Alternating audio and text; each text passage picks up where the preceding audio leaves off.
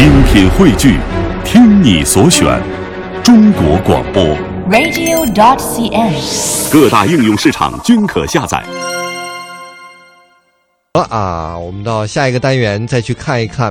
最近呢，嗯也是这个廉价航空引起了很多人的关注哈。嗯，最近可能它的安全问题成为人们的一个热门，就是讨论的焦点。对，但是确实，无论它现在受到了一些影响，但是因为它便宜的价格，还是有很多人依然会选择乘坐廉价航空。其实我就是一个比较喜欢乘坐廉价航空的人，哦，因为他那我再多看你两眼。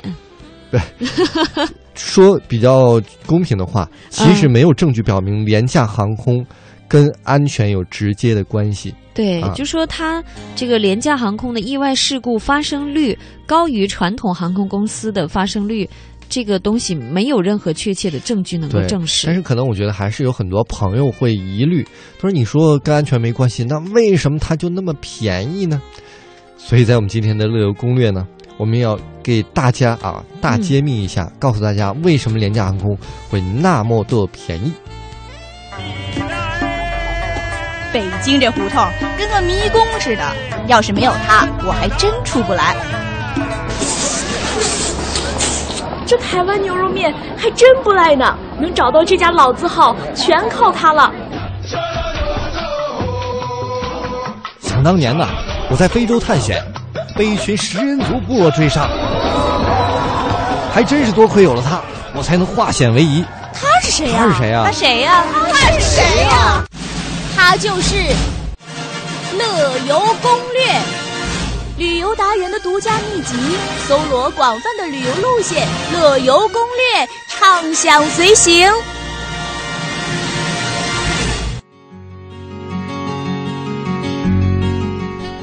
说了这么多啊，什么叫廉价航空呢？廉价航空公司呢，又称为低成本航空公司或者是低价航空公司，指的是呢通过取消一些传统的航空乘客服务，把这个运营成本控制的比一般航空公司较低啊，从而呢可以大量长期的提供便宜票价的航空公司。你比如说，在呃其他的航空公司可能提供橙汁儿啊，提供饭食啊、嗯比较好吃的东西给你，但是在这个廉价航空可能就没有，就提供白水。哎，嗯，那目前呢，全球的廉价航空公司呢也是超过了一百七十家，占全球航空市场份额，呃约三成。在欧洲的航空市场上呢，廉价航空已经进入了欧盟航空公司的前五强了。那么在亚太呢，廉价航空公司的市场份额也是接近了百分之三十。二零一五年的一月六号，国际独立航空评级网站叫做 Airline Re 呃 Ratings 发布了一个二零一五年的全球最安全的十大廉价航空公司的一个名单，他们分别是爱尔兰航空、阿拉斯加航空、冰岛航空、捷星航空以及捷兰航空、南非航空，呃，南非的库鲁拉航空。这其中我发现我还真是坐过捷星航空，还蛮不错的真的啊，空姐蛮漂亮的。哦，你看，就是每个乘客需求不一样，像雪莹坐飞机，我有时候不愿意选择廉价的，就是在嗯，啊不能满足口腹之欲这。个餐食廉价，空姐可一点也不廉价。啊，嗯，还有像英国君主航空，还有托马斯库克航空，还有德国图意航空，还有加拿大的希捷航空。当然呢，在去年十二月二十八号发生空难事故的亚洲航空公司则没有入榜。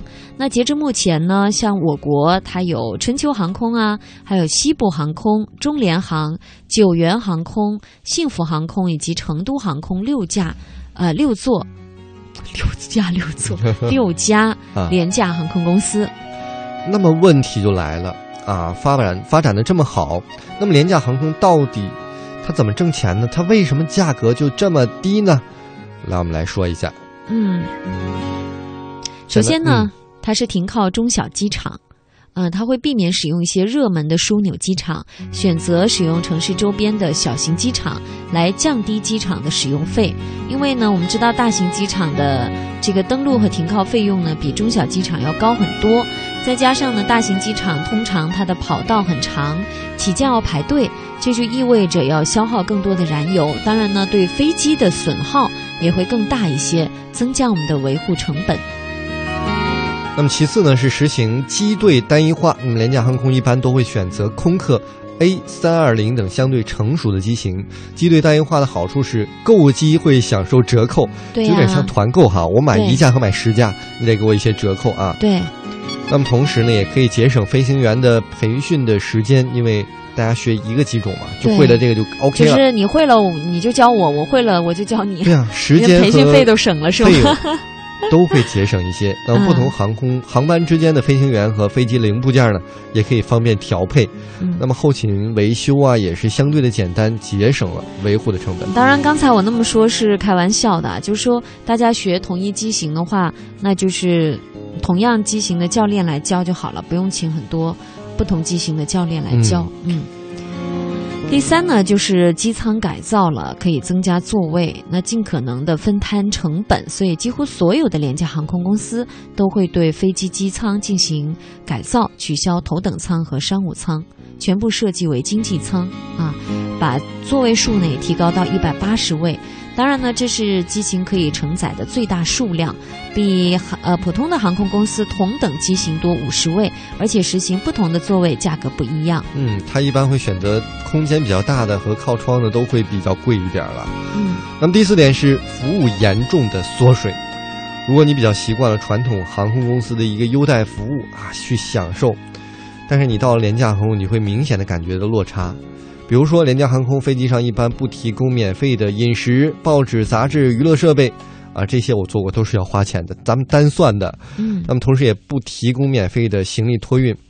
啊，我曾经有这样的经历，就是坐廉价航空，就是在托运的时候开始算啊，差几斤，还差一斤，再往外拿东西，其实也蛮痛苦的。嗯呃，几乎所有的廉价航空呢都不会使用廊桥。如果你运气好呢，会有租用的这些大巴接送乘客；如果运气不好，还遇到风雨呢，你可能需要做的就是在停机坪中默默的步行前往。哦。呃，第五呢是提高设备的使用率，加大飞行的频率和航班的密度。联航呢主要经营客流量大、可以当天往返的一个中短途业务，所以呢它一般会简化机舱的清扫，减少飞机停留的时间，而且会加快班次。那据说呢，在欧美的廉价航空公司，一架飞机每天的使用次数能够达到八次。那大型航空公司的飞机呢，一天最多使用四到五次，这个就大大减少了廉价航空所需要飞机的数量。那么最后一点呢，是廉价航空的管理费用和人员的支出。廉价航空普遍采用的是网络订票以及网上办理登记手续，从而其实降低了票务以及柜台的人力成本。由于航线都是两到三个小时的短途飞行，廉价航空飞机上的乘务人员呢也比较少。此外，机组人员的薪水呢也是相对的比较低廉，一些人员呢以这种契约签约的方式雇佣，那么降低人力很多的成本在里面了。